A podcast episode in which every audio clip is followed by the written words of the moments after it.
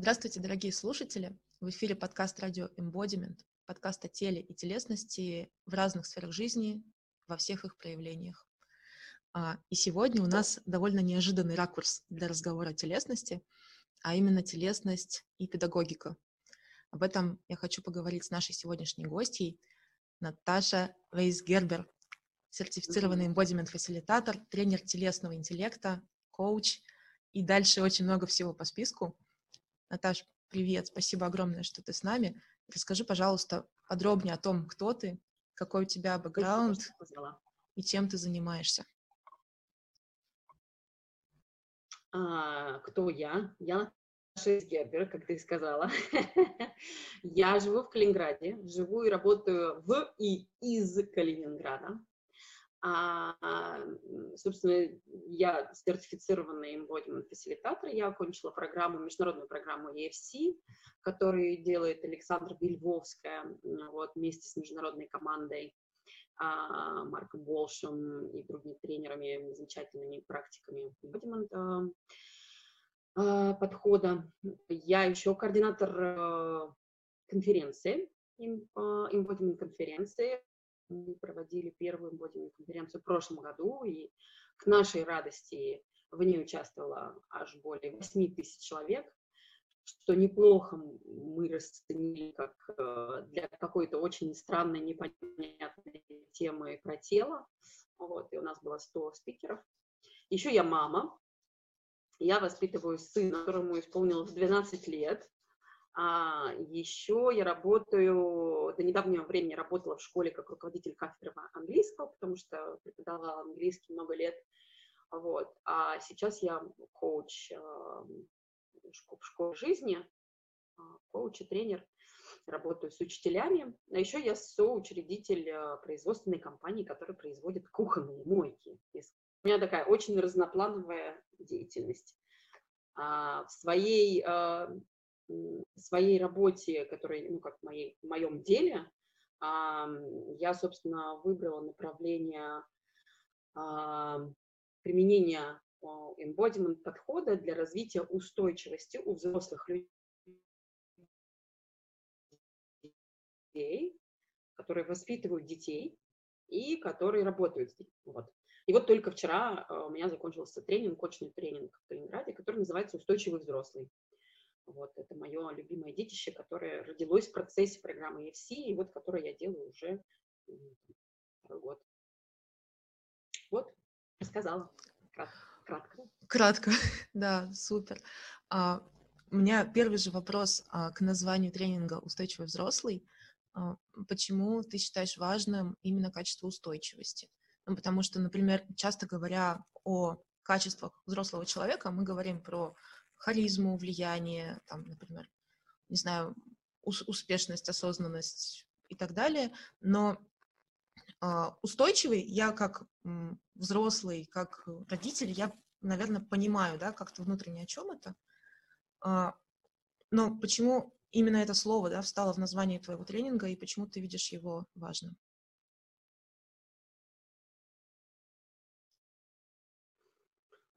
Ну, э, там есть несколько историй, связанных с этим, да. Одно из, а, одно из такой, одно из влияний основывается на том, что если мы возьмем а, вот эту вот историю про внутреннюю позицию родителя, ребенка и взрослого,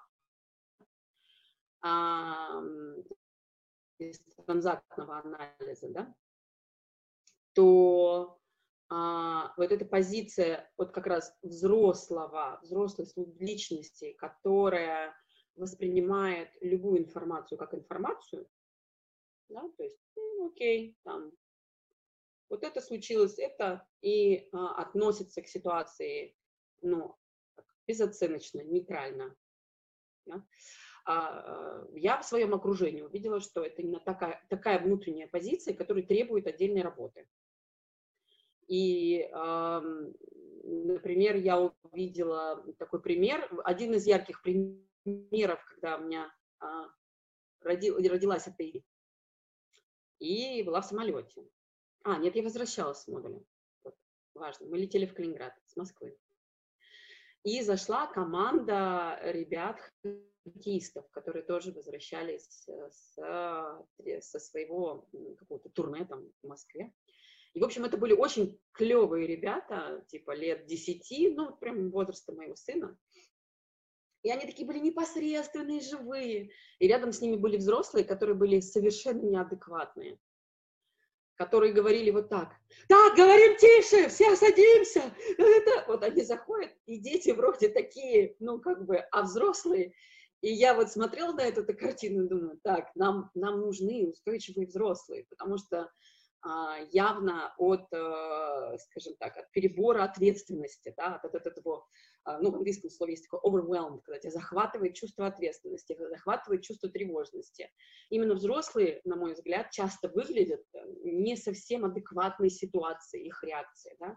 И у меня тогда, как раз тогда и родилась идея. видно, что дети уже привыкли к такой, а, такому обращению, к ним относились грубо, называли по фамилии, пихали их как-то ну, а дети, ну, конечно, это хоккеисты, говорят, что у них они такие не неженки сами по себе, ребята. А, вот. Но видно, что они уже и привыкли к такому отношению, а втором, а, во втор... а, а, еще и, и одного момента как будто игнорировали это. То есть им было, ну, по барабану, что там им кричат, что говорят. И, а, и здесь вот эта вот история про то, что нет контакта, тоже для меня стало очень очевидно да, ну и, собственно, вот тогда у меня возникла эта идея, что нам нужны устойчивые взрослые. И, собственно, я потом просто часто видела это подтверждение, когда взрослые, не способные а, контр... ну, не то что контролировать, управлять своим откликом стрессовым, да, который включает в себя эмоции, а, неадекватно себя ведут. Вот. Да, на самом деле это страшно звучит. А, я прям даже записала, что, да, что дети уже привыкли к тому, что взрослые — это вот такие. И да. я прям аж вся, не знаю, как-то леденее внутри, потому что, естественно, я помню себя ребенком, да, и взрослых вокруг. И сейчас у меня тоже дети, дошкольники. И, а, и я, кстати, по ним очень хорошо вижу, а, как они... А, вот то, чему они учатся дома, да, то а, то, то, что они видят, как мы, взрослые родители, что-то делаем, и потом они выходят во внешний мир, и оттуда что-то приносят, и я немножко с ужасом иногда на это смотрю, потому что они как раз приносят вот эту вот какую-то какой-то раздрай, какую-то вот э, неспособность справиться с элементарными эмоциями на самом деле. И, э, и я с ужасом думаю о том, что они пойдут через несколько месяцев в школу, и, получается, они будут проводить огромную часть дня в среде, где, а, где полно людей, которые совершенно не в ладах вот со своим внутренним состоянием. И поэтому, mm-hmm. ну, поэтому мне лично вот очень ценно, да, то, чему ты учишь, то, что ты даешь. А... Мне хочется здесь откликнуться а, вот так. Что мне важно, хочется здесь добавить? Мне важно а, добавить, что э, на самом деле а, есть устойчивые взрослые, педагоги, которые и способны а, справляться, но это такая некая, знаешь, как иногда говорят, про меня говорили, что типа, ну вот ты мастер, вот у тебя талант, да, то есть это воспринимается как некий дар, как некий талант, Просто есть люди с разной организацией нервной системы. У кого-то есть, вот повезло, они то ли так выросли, то ли так адаптировали, что им повезло, они каким-то образом ну, более чувствительные, более умелые в этом плане стали, да, и они могут себя, нашли способы самоподдержки, это делать. А кто-то, кому-то менее повезло, да. Это первое. Второе, то есть, но делают это неосознанно, да, то есть это такая компетенция, которая не проявленная точнее, она неосознанная компетенция. И на нее а, трудно опираться. У меня было такое, да, у меня было, когда я преподавала английский, например, мне важно было, чтобы глаза моих детей, с которыми я работаю, светились.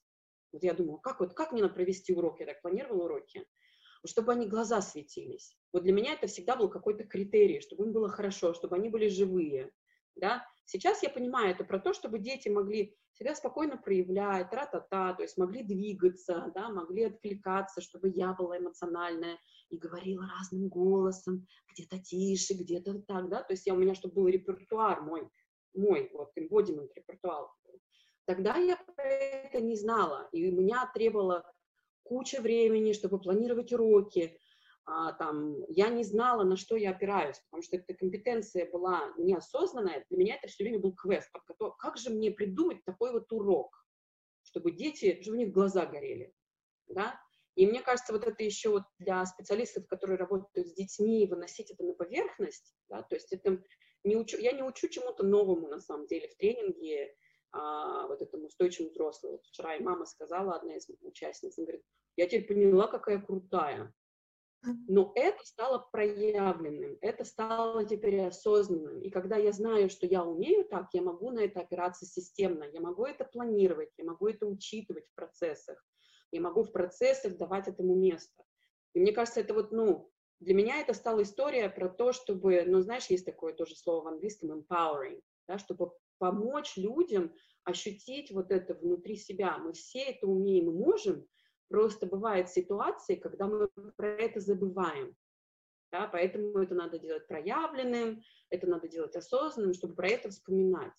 А так как сейчас такое сложное время, когда пандемия, а, срочно нужно было перейти всем онлайн работать, и это а, колоссальный стрессовый фактор для семей, для родителей, для многих, то вот эта способность опираться на это еще меньше становится, да, как будто у тебя там выбили из-под ног одну ногу, и ты такой э, хромой немножечко, вот. И поэтому мне вот прям было важно на этом, ну, посвятить это, да, что это вот я вижу вокруг себя прекрасных учителей, как у нас в школе, но как будто они забывают, что у них есть этот талант, как будто они не знают, как они это делают, и мы на тренинге вспоминаем, как это делать. Вот. Mm-hmm. Делаем это осознанно. Ну да, и про талант можно легко забыть, если ты оказался в ситуации стресса, да, с которым ты не можешь да. сейчас справиться. Если стресс даже немножко зашкаливает, ты сразу же забываешь про свои какие-то сильные стороны, особенно если они не проявлены, да, да и ты их да, да, да. для себя не осознал как навык. Да. да. А, с какими вообще запросами а, к тебе приходят люди? По факту. На, на этот тренинг, да? Да, да, да, на тренинг. Э, потому что, да, я прочитала анонс, вроде все понятно. А вот угу. с чем люди пришли, ну, как на самом деле, да, что они тебе приносят? Ну, бывает такое, что э, люди просто приходят и говорят, вот слово устойчивость им очень нравится. Говорят, я хочу быть устойчивым взрослым. И мы это распаковываем на тренинге, что это за устойчивость такая через метафору, мне очень нравится работать вот э, в подходе чистого языка и системного моделирования, вот, и через телесный опыт, что это за устойчивость, когда, например, там на всяких э, мечах мы пытаемся стоять, балансбордах, да, про что это, да, и открываются интересные а, аспекты этой устойчивости. Но иногда приходят с очень конкретными запросами. Например, я хочу перестать кричать на ребенка. Или я хочу там не чувствовать себя, я не знаю, а, господи, какой-то маленькой или э, безысходной, ну, как бы с детскими капризами. Или, например, я хочу устанавливать границы, ну, более доброжелательно, по-доброму. Да? Или вот еще такой был ну, запрос про то, как, как быть не авторитарным родителем, а авторитетным да, чтобы тебя слышали и прислушивались к тебе. Вот. Ну вот примерно с такими запросами приходят. Угу. То есть ты работаешь, получается, и с родителями, и с педагогами.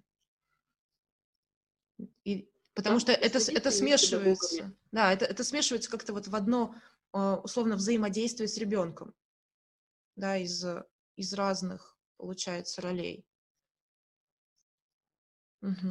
Мне а, давали обратную связь, что типа, вот не странно ли это, что вот родители и педагоги а, типа оказываются вот в одном пространстве.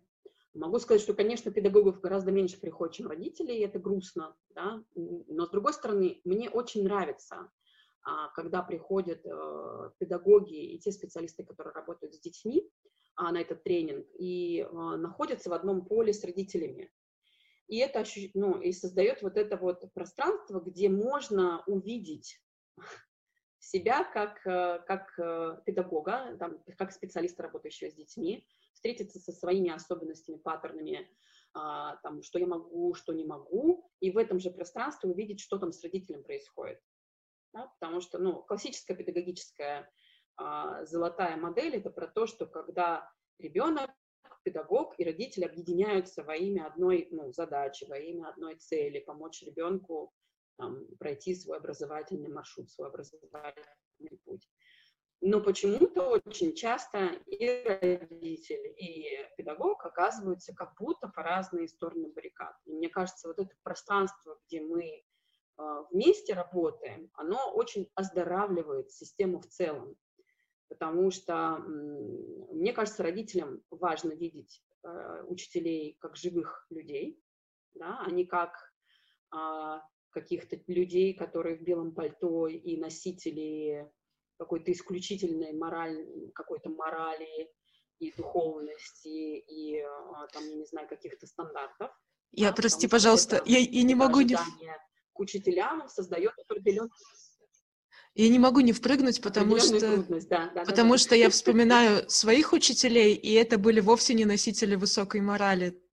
Вот. И я прям как-то аж замораживаюсь. То есть э, скорее даже, может быть, знаешь, воспринимать учителей как функции или как поставщика услуг, вот такое даже что-то. Я с родительской функция, позиции да, больше. Да, да, да, то есть ты, может быть, не в белом и как пальто. Функции, в том числе, а функции.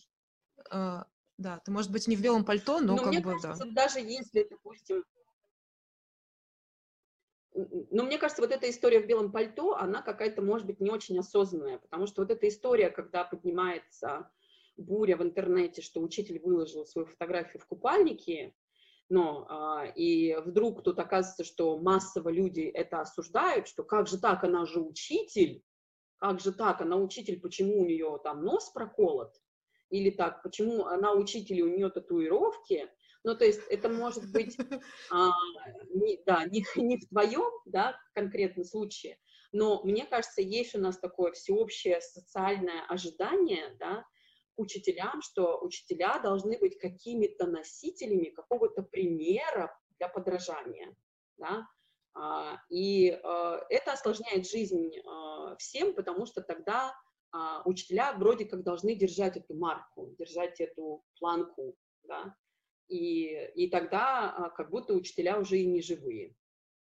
да, и... А, а они живых только хорошо или ничего? Да-да-да, да-да-да, только хорошо или ничего. Вот, и, и, и мне кажется, вот когда в, в такой ситуации, такого тренинга встречаются и понимаем, что, ага, ты чувствуешь такое, я чувствую такое, блин, мы, оказывается, очень похожи, и мы люди, человеки, и мы несовершенны, и мы можем чувствовать тщетность, стыд, а, нежелание встречаться с чем-то, а, ненависть, да, к какому-то ребенку, к своему ребенку, да, можем иногда. И, ну, и с этим, и от этого бессилия, да, когда мы понимаем, что мы все это испытываем, мне кажется, всем становится как-то легче. Ну, как-то, ну, вот. Абсолютно. люди, как я говорю всегда, мы просто люди, просто человеки. Да. Мы так устроены. Uh, да. Интересно вот этот момент, uh,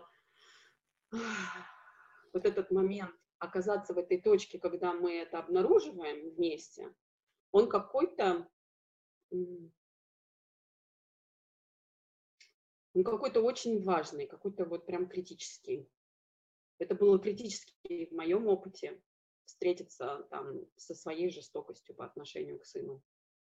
Встретиться и принять, что каких-то учеников я прям активно не принимаю, активно не люблю. Да? и тут же увидеть вот это вот порицание внутри. Ну как же, ты же педагог, ты в гуманно-личностном подходе работаешь, да? Или что от каких-то детей меня выносит. Например, если я вижу там, ребенка, который мастурбирует в классе, потому что он не может иначе справиться с, mm. со стрессом, да? И если я в этой точке не могу с собой встретиться, себя поддержать, то дальше, ну, как бы, все идет, это, идет сразу кривая дорожка. Это все идет к ребенку. Поэтому для меня вот это да, это и все идет, идет, потому что дальше начинается как будто война. Война за то, чтобы не показать свое несовершенство, свою неидеальность, да, вот это вот, э, боясь встретиться со, своим, со своей уязвимостью человеческой, которая у нас у всех есть, она какая-то, ну, это, собственно, вообще, мне кажется, история такая взросления а, вот, э, людей настоящего, когда мы понимаем свои ограничения и физические, и моральные в том числе где-то, да, и учимся это и принимать, и поддерживать себя это, в этом, и трансформировать это дальше. Да, моральные ограничения прям какая-то очень, а, очень важная тема. Тоже на курсе по этике безопасности а, мы, я постоянно говорю про то, что нужно а, ну, стараюсь, по крайней мере, говорить, не всегда, да, не всегда говорю, а, а всегда обращаю внимание на то, что нужно хотя бы посмотреть немножко в сторону вот этой своей тьмы, потому что угу. а, как это у нашего у нашего света да, есть ограничения, где-то есть вот эта граница. А, мы не идеальны, и получается, чем лучше я знаю, где начинается моя тьма, но я тоже говорю метафорами, ну Угу. Очень удобно мне ими говорить. Если я знаю, где начинается моя тьма, я могу туда сознательно не ходить, например. А, в пользу клиента, в пользу близкого человека, в пользу ребенка, неважно. Но вот знать, что нет, здесь моя граница, мы туда не пойдем, иначе меня, например, вынесет или еще что-то. А что стало для тебя в итоге возможным, да, когда ты посмотрела на свои вот эти ограничения? То есть, что ты можешь э, с ними сделать дальше. Окей, ты увидела, да, что там свою жестокость, например. И что дальше? А, это большая тема на самом деле. А, но для меня это точка, где э, возможна настоящая трансформация, возможен личностный рост и духовный рост. Вот это точка, где я встречаюсь а, со своим внутренним монстром, со своим внутренним фашистом, со своим внутренним, там, я не знаю, мучителем, да, а, для меня стало поворотным, ну, то, что э, и в этой точке я могу себя поддерживать, вот. И это позволило мне по-настоящему стать устойчивой, да, не через техники, а такой устойчивый, когда если, например, что-то происходит там с ребенком рядом со мной, да, я его, ну там, или что-то происходит социально неодобряемое, ребенок бьет, я не знаю, крадет, ну, я не знаю, что-то делает такое, что мы, мы прям понимаем, что это фу, ну, это прям делать нельзя. А, пропадает вот это внутреннее желание осудить, побороть его, исправить его. Появляется возможность увидеть э, потребность, настоящую потребность. И мне кажется, ну, талант в педагогике, он заключается в этом прежде всего. Способность видеть потребность своего ученика. Потребность безопасности, потребность в отдыхе, потребность в переключении, потребность э, в новых знаниях, в новых впечатлениях, потребность э в поддержке, да, такие вещи, которые, а, если мы шпарим просто по плану, осложняют нам жизнь. Mm. Ну, потому что это становится, процесс становится какой-то очень сложный. Ну, mm-hmm. Как мне это все учесть? И что мне теперь? Ну вот да, например, я преподаю... Как, как я его? Но... Uh-huh. Я преподаю английский, да, например, вот и что мне идти во внутренние потребности, пусть с ними родители занимаются. А я здесь при чем? Я учу там глаголы неправильные, и все. Да. Вот. И здесь такая интересная история, потому что же тоже э, замечать потребности, давать им место, это же не про то, что я должна брать на себя роль родителя. Ну, и что-то спасать ребенка, и, что, и что-то делать, что вообще, в принципе, должен родитель делать, да? А Но мне кажется, ключевое вот в хорошем образовательном процессе, когда эти потребности учитываются, когда они уместны, там, потребности в переключениях, в отдыхе, в физической активности, да, особенно с маленькими детьми. А, то есть э, я в свое время ну, работала когда в школе жизни, я прям ходила и отслеживала, у нас был такой критерий, физкульт-минутка до того, как дети устали. То есть мы работали с учителями на то, чтобы эти физкульт-минутки были вшиты уроки вот таким образом, чтобы они возникали не когда я увидела, что они вареные сосиски, я их реанимирую, а для того, чтобы поддерживать определенный уровень энергии, включенности, внимания. Да, то есть это ну, такое мастерство, и мы на эту точку работали. То, что в этом есть потребность у маленьких детей, есть не физическая потребность движения. Если она не учитывается, то нету, а, нету как бы, а, среды, в котором возможно обучение. Да? Обучение максимально а, качественное, которое доступно нам всем в этой точке. Ну, то есть там сразу другие процессы возникают. То есть есть потребности, которые я могу учитывать, а есть потребности, которые я могу заметить. То есть мне не надо спасать ребенка, но я могу увидеть и сказать, что я вижу, ты грустный. Да? И, ну, и просто на это откликнуться как человек, и поддержать как человек, да, и позволить ребенку вместе со своей грустью, со своим сопротивлением быть в процессе. Ну, я вижу, что тебе не хочется делать математику или там делать это упражнение. Я вижу, да, подойти, там, поддержать нас, как это уместно. И это не значит, что я тут что-то должна сразу делать с этим, да, нет, урок продолжается.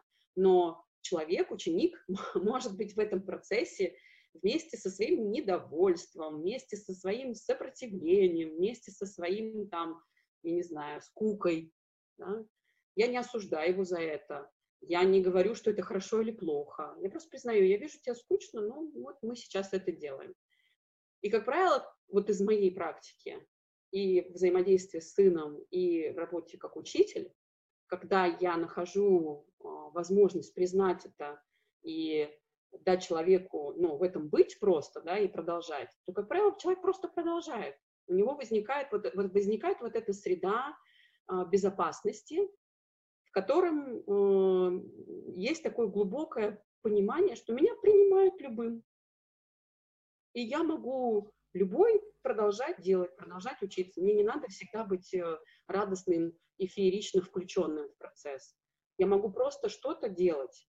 И даже механически, и в процессе, как правило, когда через вот такое принятие и вот такой уровень безопасности на личностном уровне мы продолжаем обучающий процесс, как правило, ученик находит свою внутреннюю мотивацию к этому. Ему становится интересно и вкусно, да, у него понижается уровень тревожности, и он такой, окей, а, и начинает уже делать что-то интересное, то есть у него получается включиться. А когда этого нет, то когда все время есть вот это вот, ну, как будто стеклянная стена, да, это, ну, в работе с маленькими детьми это критически важно. Ну, вот. У меня такое ощущение, что э, эту стеклянную стену, когда ты попадаешь вот в образовательный процесс, я работала в университете э, как преподаватель, mm-hmm. и когда ты попадаешь в этот процесс, ты как бы эту стеклянную стену, что ли, сам начинаешь строить. Вот здесь мое человеческое, да, а там дальше наружу я только проявляю свое профессиональное. И внутри, например, в учительской там, или как это называется, э, я слышу, как учителя между собой обсуждают, а вот этот студент сегодня выглядел как-то там печально, а вот этот еще как-то, а у этого что-то происходит. То есть я видела своих коллег включенными в этот процесс, но они наружу это никак не показывали. Mm. Хотя, хотя мне кажется, что для э, этих студентов, ну сколько им там, первый, второй курс, они совсем тоже юные, им возможно, ну, было бы это важно, увидеть вот это вот человеческое какое-то внимание в их сторону. Вот. Да, Но как будто ты должен профессионально держать свою вот эту вот идентичность и, не дай бог, проявить какие-то человеческие качества. И это тоже что-то про устойчивость, да, про какой-то не уме... ну, какую-то вот это нехватку навыка а, сохранять себя в этом, да, продолжать свой курс замечая, что кто-то там устал, кто-то еще, да, но продолжая вот это движение, да, это тоже про а, вот этот вот, э, ну, для меня это очень сильный противовесный навык саморегуляции, да, и способность быть сочувствующим, но не включаться, да, то есть я могу дать этому место быть, и на самом деле это то, что позволяет человеку безопасно проявлять свои эмоции, когда я понимаю, что если я скажу, что мне грустно, учителя или родителя не вынесет. Да, родители, «А, я плохой учитель, боже мой, что же я делаю такое, ой, господи, да, но вот обычно с учителями, которые работают с малышами, им практически физически невыносимо встречаться с этим, потому что они сразу начинают себя, значит, я что-то плохо делаю, это значит, что ребенку может быть скучно, там, он там плохо поел, в семье что-то происходит. Да? И вот это вот, ну, тоже а, такая работа со своей саморегуляцией позволяет найти вот эту точку баланса в этом в том числе, где я могу быть живым, но в то же время не терять устойчивость, да, не включаться. И э, здесь, э, ну, вот этот навык для меня, он кажется, он вообще стратегически важный потому что людям нравится учиться у живых людей. Мы учимся наилучшим образом, когда с нами живой человек, который может говорить разными голосами, шутить, приводить истории из личного контекста, обращаться к людям с уважением, с добротой, с теплом, с вниманием. У нас вот это внутреннее появляется сразу, «А, что там у него, у него что-то наверняка есть интересное для меня. Это, ну, это очень важно. Да? То есть я могу быть супер умным и разбираться в своем предмете, а если этого нет, то будет сложно учиться у меня. Да? Как вот, ну, если даже посмотреть лекции Сапольского, да вообще огонь, просто харизматичный чувак. Но он живой прежде всего, да, он там и шутит, и его интересно слушать, вот это внутри просыпается вот этот интерес, да, что-то он, ну, откликаешься на него. Вот, поэтому, конечно, такая задачка интересная. Да, я думаю, если кто-то помнит своих педагогов из школы, из университета, вот тех, которые остались вот в памяти, не знаю, в сердце, то, скорее всего, это были такие живые люди, я предположу. Или, конечно, или, конечно, совсем, совсем какие-нибудь садисты ужасные, тоже, конечно, сложно их потом забыть. Но те, кто оставил такой важный след, положительный какой-то, это, скорее всего, будут живые люди. Знаешь, еще... Вот, да, того мы вспоминаем с благодарностью, да. Да, еще вот такое грустное воспоминание меня сейчас настигло из своих студенческих лет про вот эту вот стеклянную стену, да, с другой стороны. Мы как-то сидели на экзамене, mm-hmm. и наша преподавательница, ей кто-то позвонил, у нее моментально изменилось лицо, изменился голос, она чуть вот еле-еле себя сдерживала. А, мы поняли, что произошло что-то вот прям трагическое явно это было что-то не просто там, не знаю, что, что-то рядовое. И я вот ощутила, что мы всей вот этой нашей небольшой группой, мы как бы в ее сторону, знаешь, так повернулись, и мы очень хотели хоть ну, что-то mm-hmm. сделать, знаешь, вот хоть как-то, ну, понятно, мы там в два раза младше, мы ничего про жизнь не знаем и так далее, но просто по-человечески это увидеть и показать, что мы видим, да, что тебе плохо, вот. Но вот эта стена, опять же, мы все об нее лбом стукнулись, и как бы все сделали вид, что ничего не произошло. Вот. Она очень быстро закончила наш экзамен, убежала куда-то, понятно. Но вот с другой стороны тоже может быть же эта интенция, вот посмотреть по-человечески, да. Может быть, нам нечем действительно помочь, uh-huh. но, но хотя бы увидеть. И вот прям, прям грустное uh-huh. воспоминание, uh-huh. действительно, на самом деле. Uh-huh. Угу. И это вот, ну, если вернуться вот к истории, ну, как я думаю про задачу с устойчивостью, как некая стратегическая задача, да. Почему? Потому что когда мы способны быть живым и быть при этом устойчивым, да, регулировать свое состояние, у нас появляется вот это пространство, где есть мы. Да, мы, которые друг друга поддерживаем, мы, которые способны слышать друг друга, мы, которые способны сотрудничать, да, то есть это появляется, ну, такое пространство сотрудничества, да, не соперничества, вот, и это, конечно, ну, а, и в этом пространстве, ну, возможно многое, возможно открыть какие-то совершенно новые, создавать новые миры, новаторские миры, да, там, находить решение проблем, с которыми мы сейчас сталкиваемся как человечество, да, на самом деле для нас это очень стратегически важно, потому что для нашей планеты, если мы помрем, ну, она просто продолжит, да, экологическая катастрофа — это катастрофа не для Земли, ну, там, та же, которую мы имеем, да, но вот эта неспособность конструктивно нам договориться про то, как мы с этой задачей будем действовать, она же тоже рождается от того, что как будто мы все время по разные стены, да, как будто мы а, в каком-то противостоянии друг с другом, да, и это идет из детского сада, и это идет из школы, это идет из университета, да, вот, и это, конечно, потом перекладывается дальше во взрослую жизнь, да? мы таким образом научаемся решать задачи наши, работу работать, да, когда мы не способны оказываться в пространстве, где есть мы, да? Мы все время с кем-то боремся. Да? Мы все время...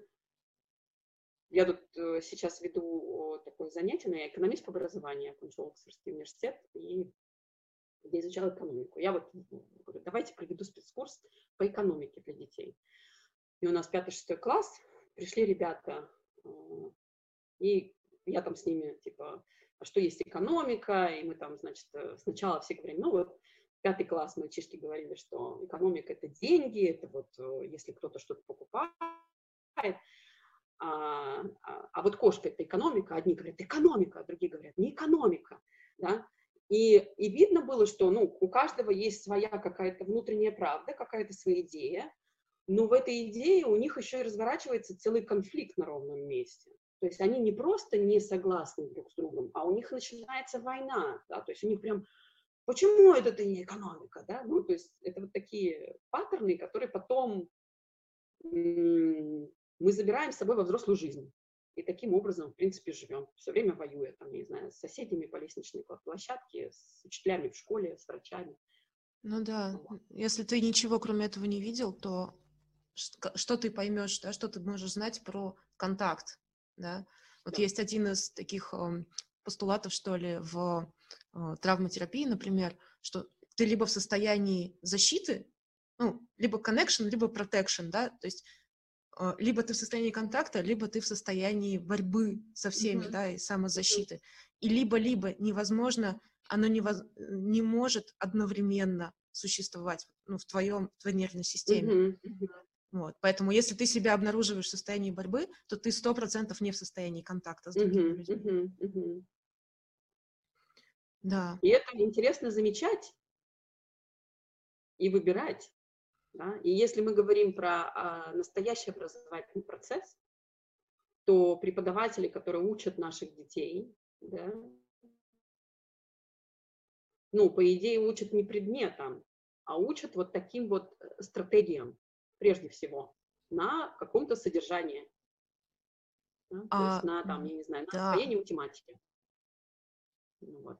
То есть мы, конечно, учим там математику, русский, там химию, физику, вот. но еще и мы учимся вот способности конструктивно договариваться, решать совместно задачи.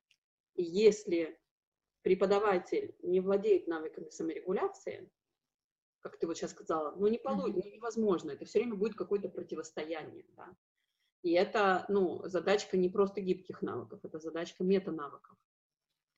И здесь ну, такая история, так как э, есть принцип коррегуляции, что если взрослый, который управляет этим процессом, этим не владеет, то с большей вероятностью ученики, ну, если мы говорим школа, может быть, в университете по-другому, потому что там уже все-таки приходят личности уже более-менее сформированные, да, все-таки. Тоже их можно рассматривать как взрослых людей, более молодых, но взрослых, менее опытных, да. Вот. А в школе это сто процентов. Дети очень сильно зависят, в каком состоянии человек рядом с ними.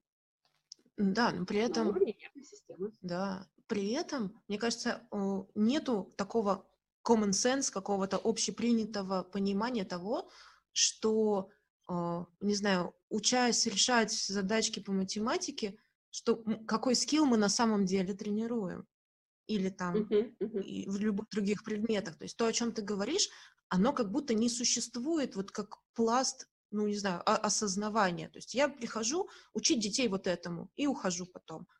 То есть оно, оно не оформлено в, в понятия и в слова. ну, ну ты как знаешь, мне видится, на самом деле, вот, абсолютно. если говорить про современный стандарт образования, про это уже ведется а, ну, речь, да, уже вот это понятие гибких навыков, оно стало таким распространенным, и э, там, по-нашему в ГОСу детей учат рефлексировать и учат там а, всяким разным мягким навыкам, а, но, за, но проблема тут в том, что э, вот, это вот, э, вот эти навыки мягкие, которыми, которых, которым мы пытаемся обучить детей, да, э, должны сначала по-настоящему овладеть взрослые. Вот. И овладеть по-настоящему, не просто пойти лекцию послушать про мягкие навыки. Да? а по-настоящему применять это в своей жизни, по-настоящему опираться на это, да, и этого мало. Ну, я не вижу этого, я не вижу пир-группу естественных э, у, у педагогов, да, и я не знаю, а как можно учить тому, чему сам не умеешь? Я не знаю, это какая-то такая интересная задачка, да. То есть это первое. А второе, что на самом-то деле, когда взрослый человек нерегулируемый, ну, когда он не владеет навыками саморегуляции, самоосознания, а, ему не очень-то доступны эти функции головного мозга. Ну, то есть, если взять учителя, у которого там 30 а, человек в классе, да, колоссальная нагрузка по предметам для того, чтобы ему получать зарплату там 40 тысяч рублей, ну, физически у него не будет э, возможности пользоваться прекрасными лобными долями, потому что человек будет все время в перманентном стрессе. Да? Ну, потому что это too much. Вот. И поэтому это такая задачка нерешаемая.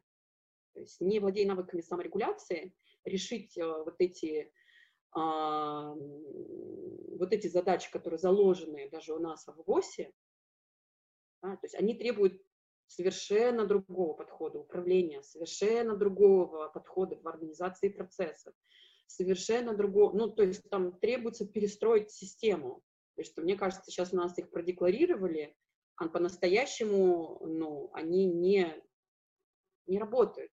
Потому что это не просто про то, чтобы задать вопрос. Это еще и про то, из какого состояния я задаю этот вопрос, и способен ли я слышать да, другого ребенка, который говорит медленно, который говорит не то, что я ему чему научила. Петров, говори быстрее. Да. Да, я его учила, учила, он опять говорит одно и то же, понимаешь? И ты такой, блин, понимаешь? Ну, тут и это все вот на уровне работы нервной системы. Да? И я часто вижу, что ну, не умеем мы слушать, мы слушаем, чтобы сказать свое да, они, ну, они чтобы услышать другого. И это тогда получается такая, знаешь, э, catch 22.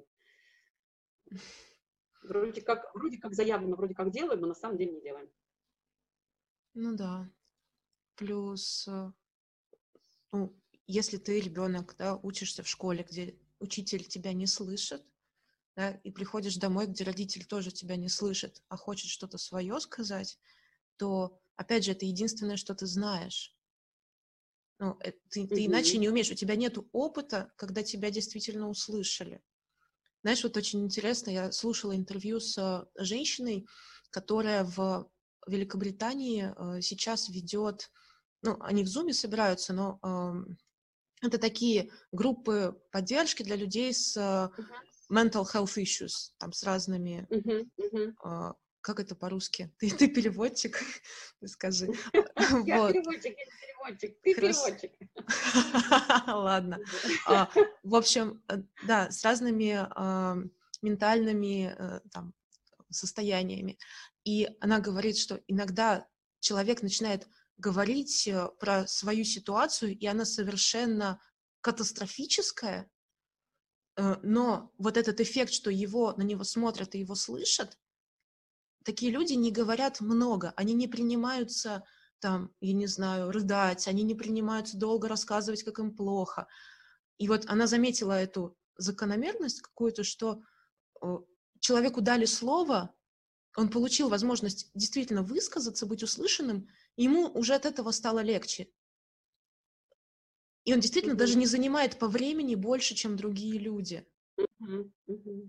А если не давать этому да, пространство, то получается вот этот же человек или ребенок, который вырастет в этого человека, да, он будет постоянно как будто в двери стучаться, да, взрослым, да. услышьте да, mm-hmm. меня, а взрослые будут, естественно, не слышать.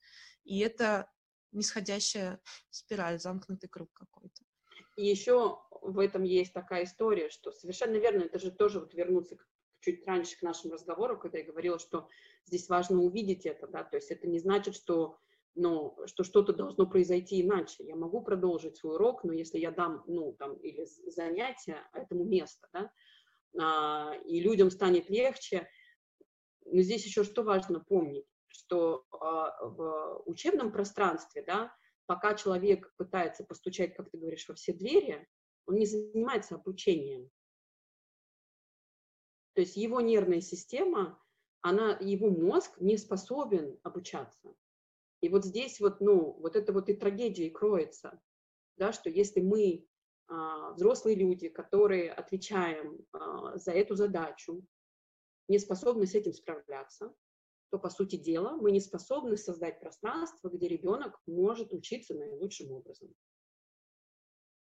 И это потом дальше выливается в то, что если мы говорим про маленьких детей, да, которые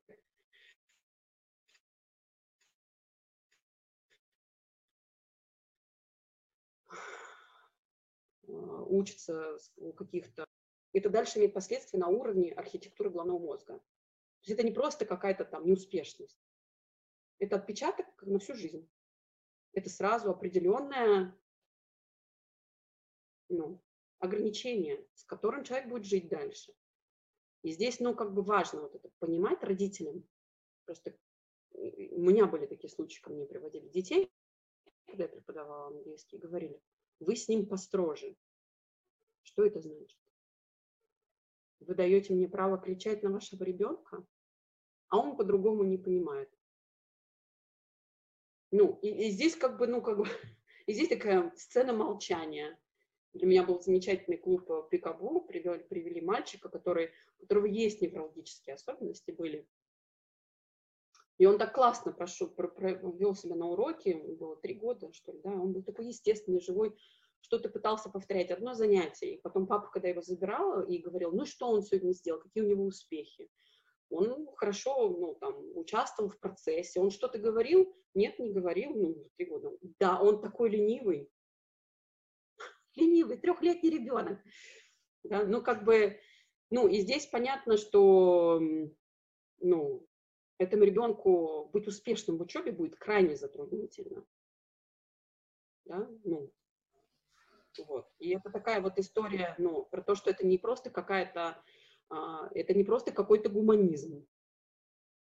Это не, это не, не про какую-то приятную историю человечную, да, вот нам бы всем было бы хотелось, чтобы мир был добрее. Это не про кота Леопольда.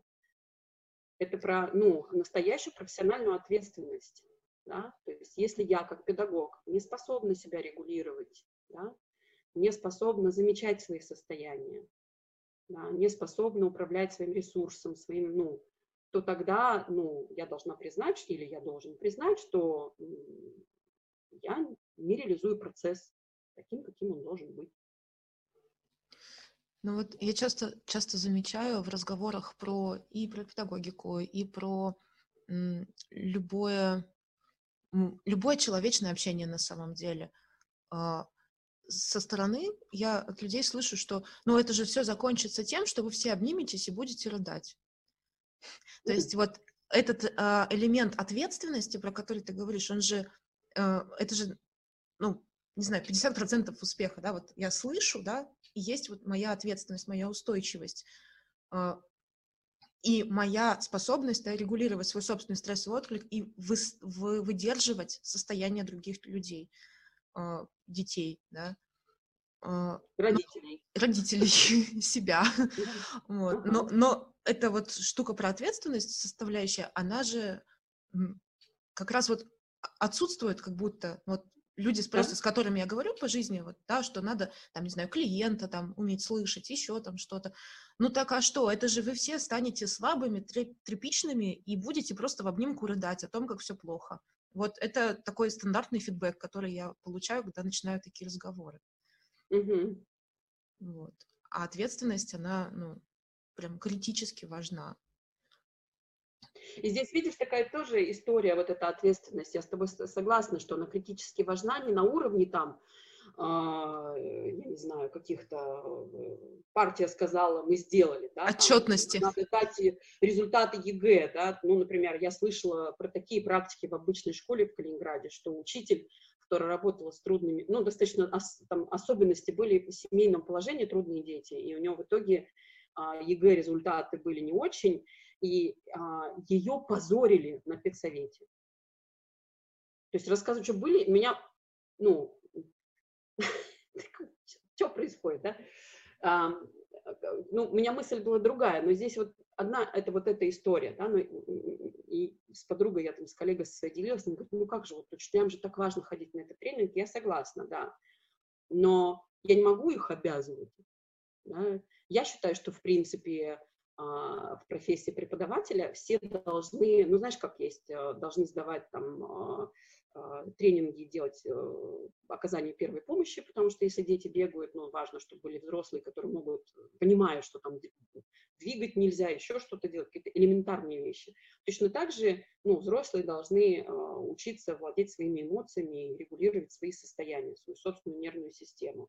Но в профессиональном стандарте у нас этого нет. Если мы возьмем там профессию коуча, профессию а, психотерапевта, то там а, признано уже, что психотерапевт – это живой человек. И поэтому он может триггериться в своих клиентах, в какие-то контексты. И поэтому ему для этого нужны регулярные супервизии. Коуч – это живой человек, который тоже может там, триггериться, и ему нужны регулярные супервизии. А Коучу нужны менторинги, чтобы разбирать свое мастерство на кирпичики, помогать искать зоны а, роста и, и из этого двигаться. Психотерапевту, я так, психотерапевту, я так предполагаю, тоже, да, то есть есть какие-то стандарты в профессии, которые учитывают, что это деловой, ну, живой человек, и ему нужна определенная поддержка для того, чтобы ну, быть и э, адекватным, и вменяемым, и выдерживать стандарты профессии. В педагогике такого нет. А педагог все еще мертвый человек. и родитель тоже. Да, все святые в педагогике, понимаешь, там э, каким-то магическим образом э, сами как-то справляются, сами что-то как, почему. Ну да, святым при жизни невозможно стать, как мы знаем. Тоже триггерят сам родители, да. детей. А, и здесь вот, ну, нету вот этого общего стандарта, что а, с этим работают, это нормально, это часть профессиональной этики. Я не слышала в профессии педагогов разговоров про этику. Мне кажется, этого крайне не хватает. Я думаю, ну, мы еще... Может быть, я где-то пропустила? Угу. Мы, я думаю, мы еще оказываемся заложниками системы. Но опять же, из того, что видела я в преподавании, да? э, ну, просто не так-то много желающих. Э, то есть, во-первых, это не самая хлебная профессия, прямо скажем. Э, и если у тебя есть варианты получше, ты с чистой совестью идешь туда. Вот. Поэтому, ну вот в университетах, например, даже в каких-то э, в каких-то сложных э, таких прям областях выбор-то небольшой. Кто остался, того и взяли преподавать. И там уже не до личных качеств. Там просто ты можешь, ты идешь и, и преподаешь.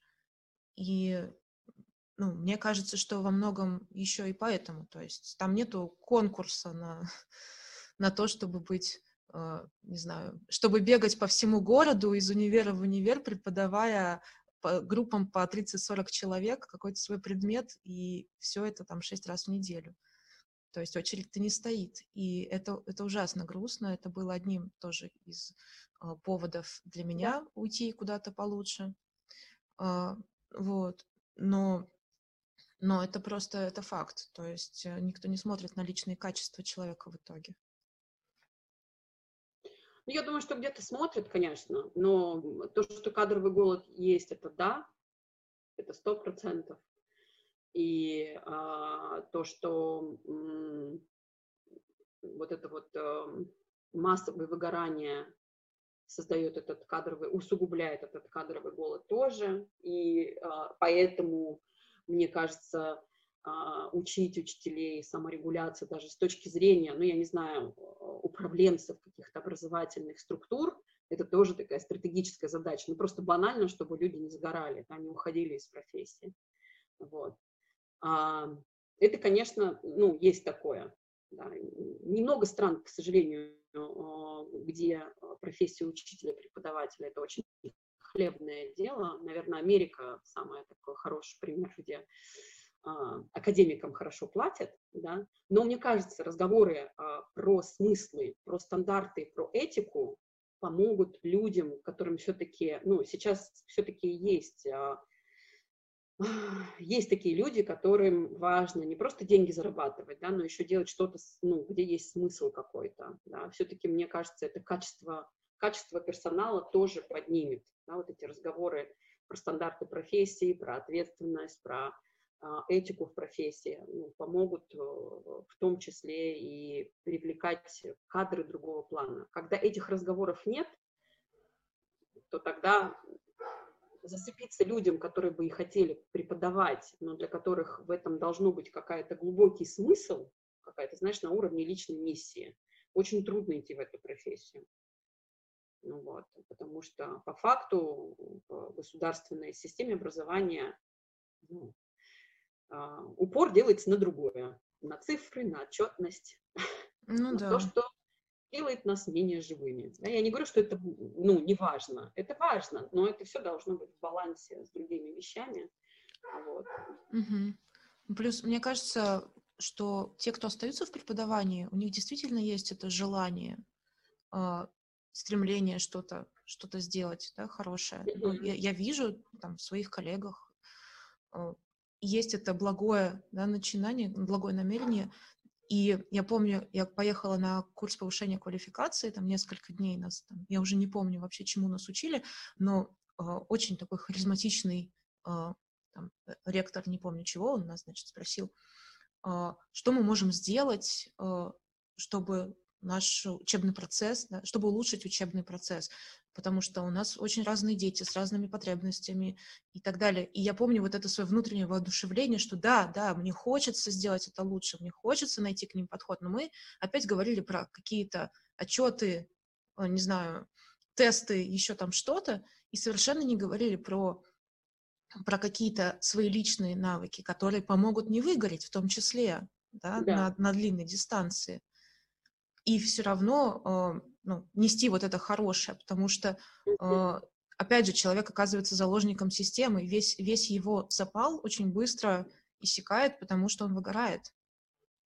И он становится, ну как, у него внутри свои есть какие-то ценности, но он не может их реализовать, да, например, вот дать действительно что-то хорошее своим ученикам, потому что он живет, да, в постоянном стрессе зашкаливающем и не может ничего с этим сделать. Угу, угу. Это такой, да, порочный круг. Но мне, знаешь, хочется здесь от, откликнуться на историю про человек-заложник системы. Человек-заложник системы, а, когда он не берет ответственность. Да, и это как бы удобно. Ну, то есть это такой выход. Зачем мне что-то сложное придумать? Ну, вот так жизнь устроена. Да?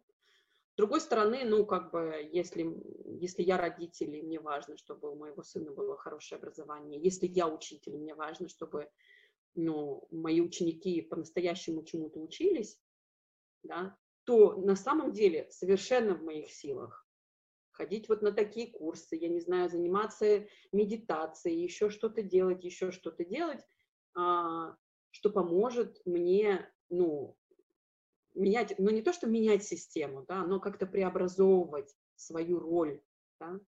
Мне вот очень нравится, я тебе рассказывала в созвоне, что вот эта модель, когда учитель – лидер в классе. Действительно, учитель, когда оказывается в классе, у него власть. 30 человек, представляешь, учительницы, которые приходят первоклашки. Перед тобой сидит 30 человек. Они маленькие, семилетние, но это люди. И они делают все, что ты говоришь. Да, прекрасно себе представляю. Я помню совершенно хорошо, как э, учителя этим пользовались в абсолютно негативном ключе. Да, могут пользоваться. А с другой стороны, ты можешь понимать, ну, я лидер. То, что делается в классе, делаю исключительно я. Да? Но здесь, и здесь можно взять ответственность за этот процесс. Да? То есть, ну, я понимаю, что много есть сейчас разговоров про то, что система, мы заложники системы, родители заложники системы что ж такое, да? Родители все, все заложники системы. Да, система не поменяется сама по себе, да, то есть если мы начнем каждый брать ответственность в каком-то маленьком кусочке, да, там, я не знаю, если родитель будет давать обратную связь учителю, да, там, э, что ту обратную связь, которую вы пишете ребенку в тетради, вызывает у него состояние шока да, без истерики, да, то есть устойчивый взрослый, да, без, а говорить по факту, да, он открывает тетрадь, он читает, и он не может дальше продолжать заниматься. Или там, я не знаю, еще что-то. Как вы даете инструкции, мой ребенок не слышит. О, он не слышит, очень часто учителя. Мы это разбирали в классе, он не слышит. Ну, возможно, вы говорите слишком громко, он не слышит.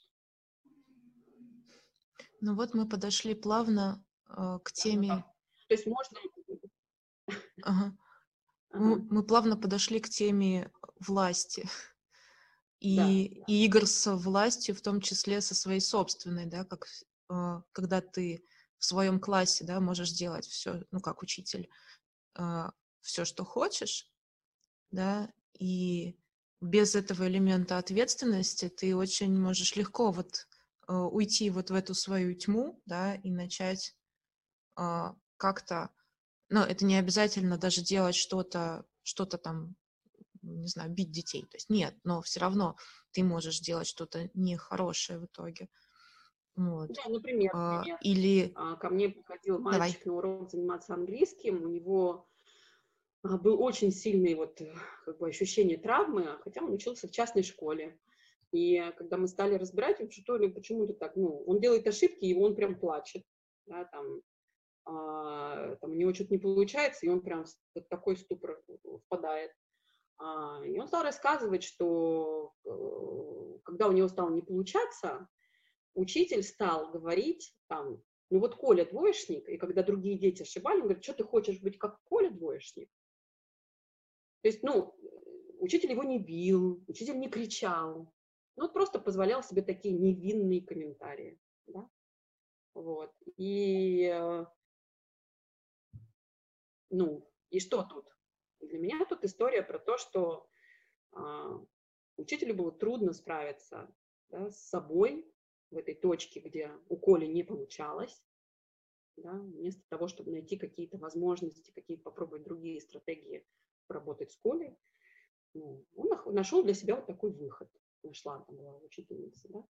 И в то же время это оставило ребенка с тем, что с неспособностью учить английский в итоге, да, ну, как бы потом ситуация наладилась.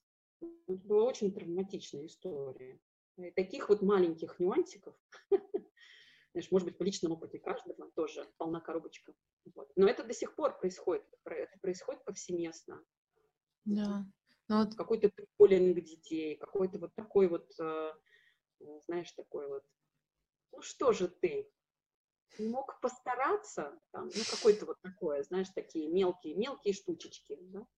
которые, собственно, а, формируют и выученную беспомощность, и много чего. И нежелание учиться, и нежелание там, ходить в школу. Вот. Да. Ну, я даже, э, я помню, встретила как-то такого уже седого преподавателя, а, который говорил, мне еще в школе сказали, что у меня нет способностей к английскому. Вот, и он так студентов просил там, а вот здесь прочитайте, что написано. А, то есть это, это тянется, да, уже через поколения, пока кто-то не возьмет ответственность, да. Потому что когда-то тот учитель тоже не смог, да, что-то найти к нему подход, да, очень легко сказать, но это у тебя нету способностей, да. И этот человек всю жизнь с собой это нес. Мы очень много говорим про саморегуляцию, и ты, как человек, работающий через тело, да. А, расскажи, пожалуйста, что вообще значит ну, работать да, с саморегуляцией через тело? Или вот то, что ты упомянула, балансборд, да, и, и баланс физический, да, как он вообще связан с балансом внутренним? То есть, мне кажется, для многих людей ну, этой связи в принципе нет. То, что я иду по бордюру и не падаю, это ничего не, не значит относительно моих навыков успокоиться, когда я в стрессе.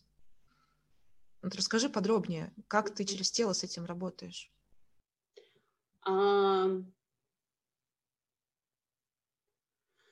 Как работаешь? Работаешь через замечательность. Замечая а, то, как я реагирую, и изменяя это. Например, когда я ну, вижу то, что я понимаю, меня триггерит. Да? То есть какая-то включается моя личная драма. Я не знаю, я начинаю как-то нападать. Или наоборот, как-то э, от ситуации избегать. Да, там. То я могу заметить, что со мной происходит телесно.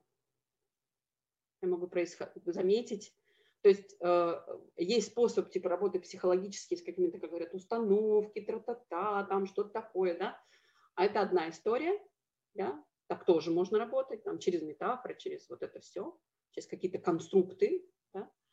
А, а то, как я учу работать, это я учу замечать, как я стою при этом, как я дышу, дышу ли я, а вот, а, что у меня с лицом, может быть, у меня лицо замирает,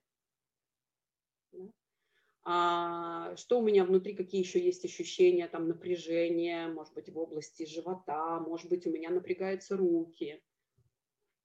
Вот эти штуки замечать и, а, по сути дела, отпускать лишнее напряжение. Помогать себе, как я говорю, сделайте себе хорошо, сделайте себе комфортно. И вот в этой ситуации делать себе комфортно, хорошо. И, как правило, это связано с тем, что если я замечаю напряжение, я расслабляю. Если я замечаю, что я не дышу, я могу выдохнуть, чтобы вдохнуть глубже. Если я замечаю, что у меня замерло лицо, то я могу э, встряхнуться или да, сделать такие штуки, да, чтобы как-то себе вернуть подвижность. И э, я объясняю людям, как это работает на уровне нервной системы. Да? Рассказываю про разные а, разные режимы работы нервной системы, там, симпатическую, парасимпатическую, разные режимы, чтобы они понимали, что вот это вот замирание, это на самом деле такой стрессовый отклик, да, и я могу его в ручном режиме, свою нервную систему запустить в другой режим себе, в котором мне будет более безопасно и более комфортно. И через это я смогу говорить человеку другим голосом, говорить какие-то другие слова, да, оказать себе поддержку, поддержать себя в этой точке, да, посочувствовать себе, да, что о, мне страшно, да, увидеть, что мне страшно. Мне, мне кажется, очень часто и у родителей, и у педагогов, которые работают с детьми, мы просто проскакиваем вот эту точку, в которой нам бывает, мы теряем ощущение безопасности. Ну что мне страшно, господи, семилетка. А мы сразу оказываемся вот в этой ситуации, когда это уже вроде как и невозможно с этим что-то сделать. Потому что что, что его бояться? Да? А там могут э, какие-то срабатывать триггеры безопасные, там, опасности, да. Ну, мне кажется, мы еще проскакиваем этот момент э, из-за вот этой вот идеальности, как бы, там, да. я, я не злюсь, я не злюсь, там, ты, а на самом деле мы, мы проскакиваем да, свои собственные ощущения от того, что я сейчас в стрессе. Да? Я не заметила, как у меня напряглась челюсть, как у mm-hmm. меня, не знаю, сжались кулаки, я перестала дышать. Да? Я это все не ощущаю, а потом меня взрывает в какой-то момент. И да, там да. эта семилетка попадает под этот шквал осколков просто. Да. Ага. Да. да то есть этот триггер может, ну, там, а, что делать семилетний ребенок, это может быть вообще не с ним не связано, да, это какой-то накопленный стресс, там, из-за всего, из-за всего, из-за всего. Вот. И потому что, и, и благодаря тому, что действительности я не замечаю вот эти вот uh, маленькие штуки у себя внутри, да, я проскакиваю эту возможность себя регулировать до того, как uh, я дохожу до точки кипения. Вот. Ну и, собственно, вот на этом тренинге мы развиваем вот эту самую замечательность. Замечать там, а что происходит со мной, вот я стою на балансборде, да, и каждый раз, например, когда я теряю равновесие, немножечко замираю, да, а что будет, если я в этой точке там помогу себе дышать, да, то есть это вот это же вот боязнь потерять вот этот баланс, да, mm-hmm. и э, происходят такие чудесные открытия, что на самом деле устойчивость это не про то, чтобы быть вот таким статичным. Да? Я думаю, что я устойчивый, это я встаю вот такой. А оказывается, я могу быть на балансборде и поворачиваться, я могу быть мобильным, я могу что-то делать, о, мне становится интересно. И это очень телесные штуки, это очень телесный опыт. Да? Но когда мы его проговариваем, делаем видимым, да, а, накладываем еще, а как это работает, а если представить, ну, а, как это может э, соотноситься с вашим контекстом рабочим, да, то мы видим, а, ну да, и в ситуации, когда там, а, вот, например, было открытие у одной из участниц, что она находила баланс, мы играли с мячиками, но не с такими, да, и она говорила, что когда баланс есть, мне становится скучно, мне становится скучно, это тоже про саморегуляцию на самом деле, да. Да. Вот, вот это спокойное состояние вызывает какую-то тревогу, да, какую-то надо срочно что-то сделать, чтобы опять нужно было, э, я не знаю, бороться с, с ветря, ветряными мельницами. Да? да. И э, через вот эти упражнения, вот эти твои телесные паттерны становятся э, понятны, э, то есть мы как бы их видим. О, оказывается, как я это делаю, и когда мы переносим это на свой жизненный контекст, мы понимаем, что это я делаю не только на баланс сборной, но я это делаю в жизни, да, когда я теряю устойчивость, я замираю, мне становится страшно, да, там, я ничего не чувствую. Да, и тогда мы начинаем пробовать, когда мы на балансборде поделали это, да, мы начинаем пробовать это делать в жизни. Там, ага, тут что-то не получилось, выдохнуть, ну давай по-другому, да, и найти другую стратегию. Да, так, так, у тебя вот это не получается, ты не понимаешь мои инструкции, ну, там, если про учителя говорить. Я тут не замираю и не думаю, там, а я не справилась, да, там что-то такое. А я начинаю, ну, давай я тебе объясню иначе, смотри. Да, я да. это объясню спокойно, я не злюсь, не нервничаю. Я это говорю из спокойного, ровного состояния, и благодаря тому, что я говорю это спокойного, ровного состояния, другой человек способен меня слышать. Угу. Мы делали такое классное упражнение, а, когда смотрели друг на друга. Я смотрю на кого-то очень четко и сфокусированно, либо я смотрю и расфокусирую взгляд. Это сфокусированная более, ну, как бы вот такой актив, активная нервная система, да, то есть да, вот ученик говорит, например, или ребенок что-то мне говорит, я на него вот так очень прицельно смотрю. Как твои дела в школе? И все отметили, что становится небезопасно, что хочется убежать или что-то, ну, да. А когда на меня смотрят с расфокусированным взглядом, мне как минимум хочется остаться в этом контакте, да, и мне хочется что-то рассказать. Это сработало со всеми. Вот. Это, это простая штука, эта штука просто про взгляд. Угу. И э, а, мне кажется, красота в том, что нам сложно контролировать свой внутренний богатый мир и нарратив. То есть это очень длинная такая история, раска раскапывать свои истории вокруг этого. Она тоже красивая, имеет место быть, и мне очень нравятся вот эти все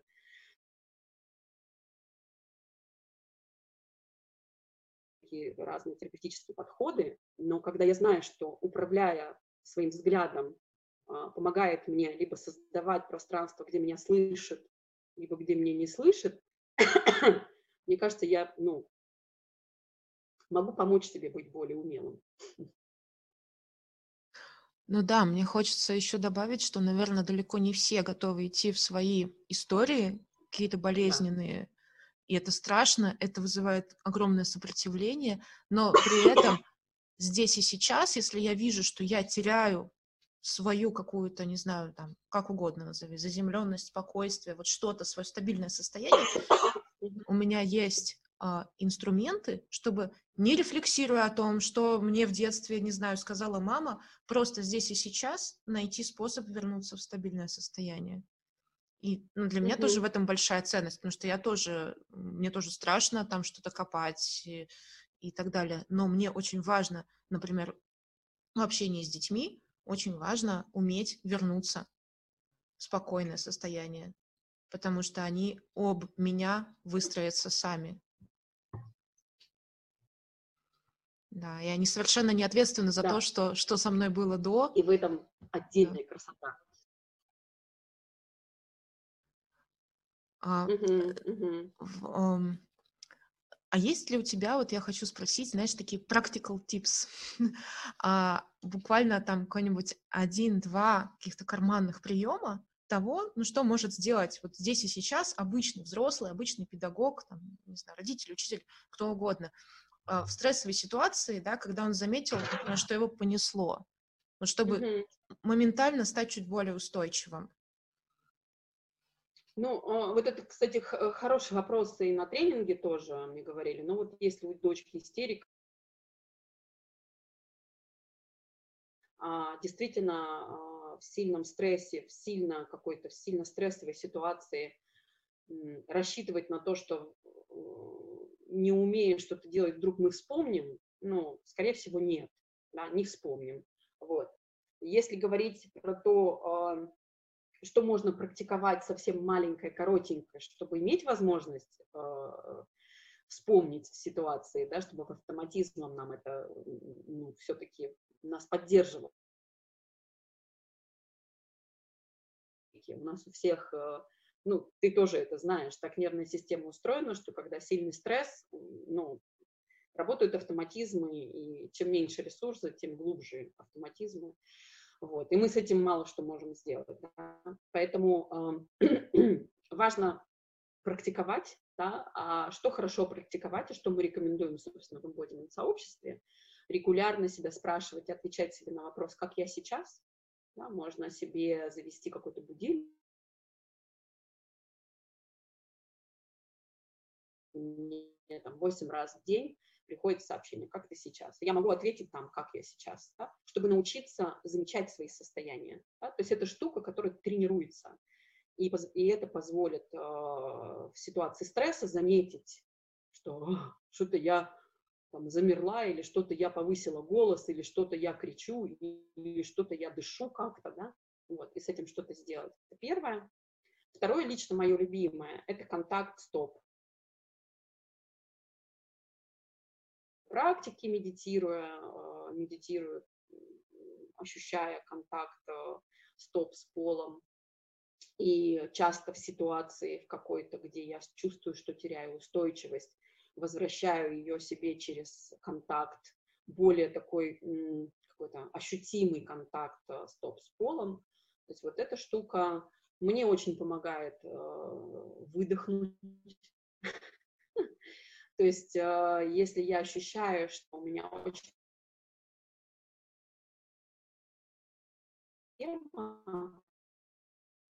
а, то я а, начинаю помогать себе, выдыхая чуть глубже.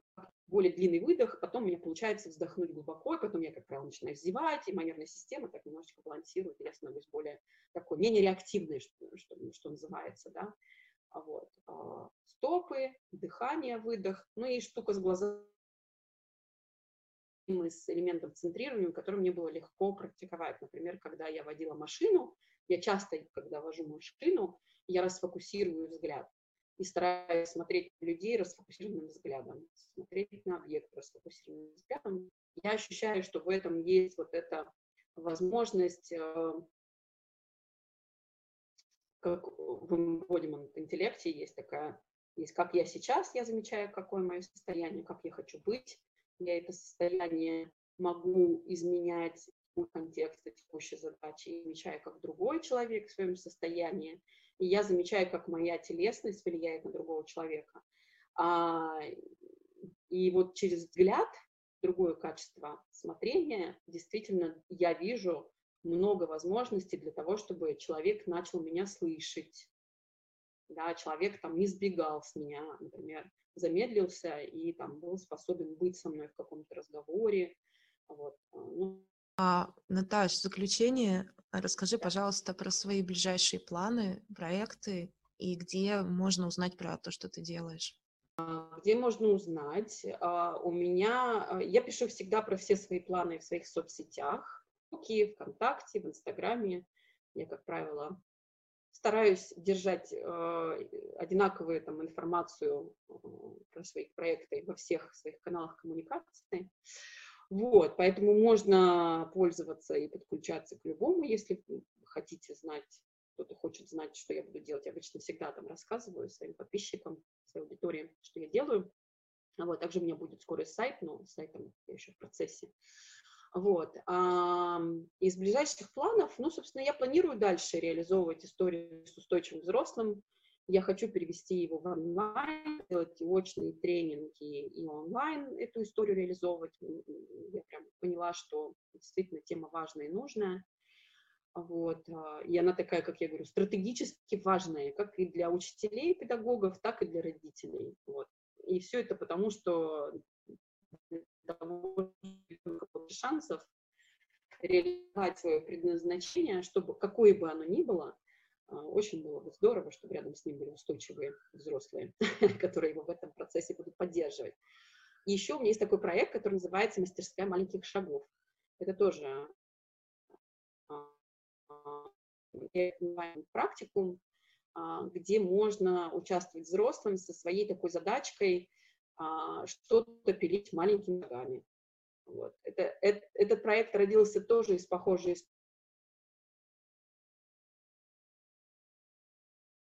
маленькие шаги это хорошо, но на самом деле никто очень ну, не знает э, про себя, как их нужно делать. То есть это такое пространство, где взрослые могут учиться, пробовать, настраиваться. А, то есть я даю там разные практики для самоподдержки процессе, с опытом. Как, это онлайн а, процесс и там возникает такая а, теплая ламповая обстановка, когда друг друга поддерживают и делятся, и в то же время есть возможность а, в каких-то сферах своей жизни вот эти маленькие шаги делать реальными, осязаемыми. Вот. И, собственно, вот этот подход э, а, привносить в свою жизнь. Вот. Потому что, мне кажется, у нас очень много знаний, что надо делать, а возможности учиться этому не так много. Поэтому вот у меня два проекта, они основаны на это, ну, нацелены на такую работу. Вот. И еще у меня есть э, история консультированием с личными сессиями. И э, надеюсь развить э, тоже историю про well-being и саморегуляцию э, в сфере бизнеса. Да, такие есть планы. Помогать командам и компаниям, а, где есть а, а, в культурном, в культуре, корпоративной культуре эта ценность, помогать это внедрять в жизнь. Очень здорово. Вот такие планы. Очень здорово. Мы повесим все ссылки, которые ты пришлешь в описании, так что все будет. Спасибо. Спасибо тебе огромное. Спасибо за разговор и за возможность поговорить о важном.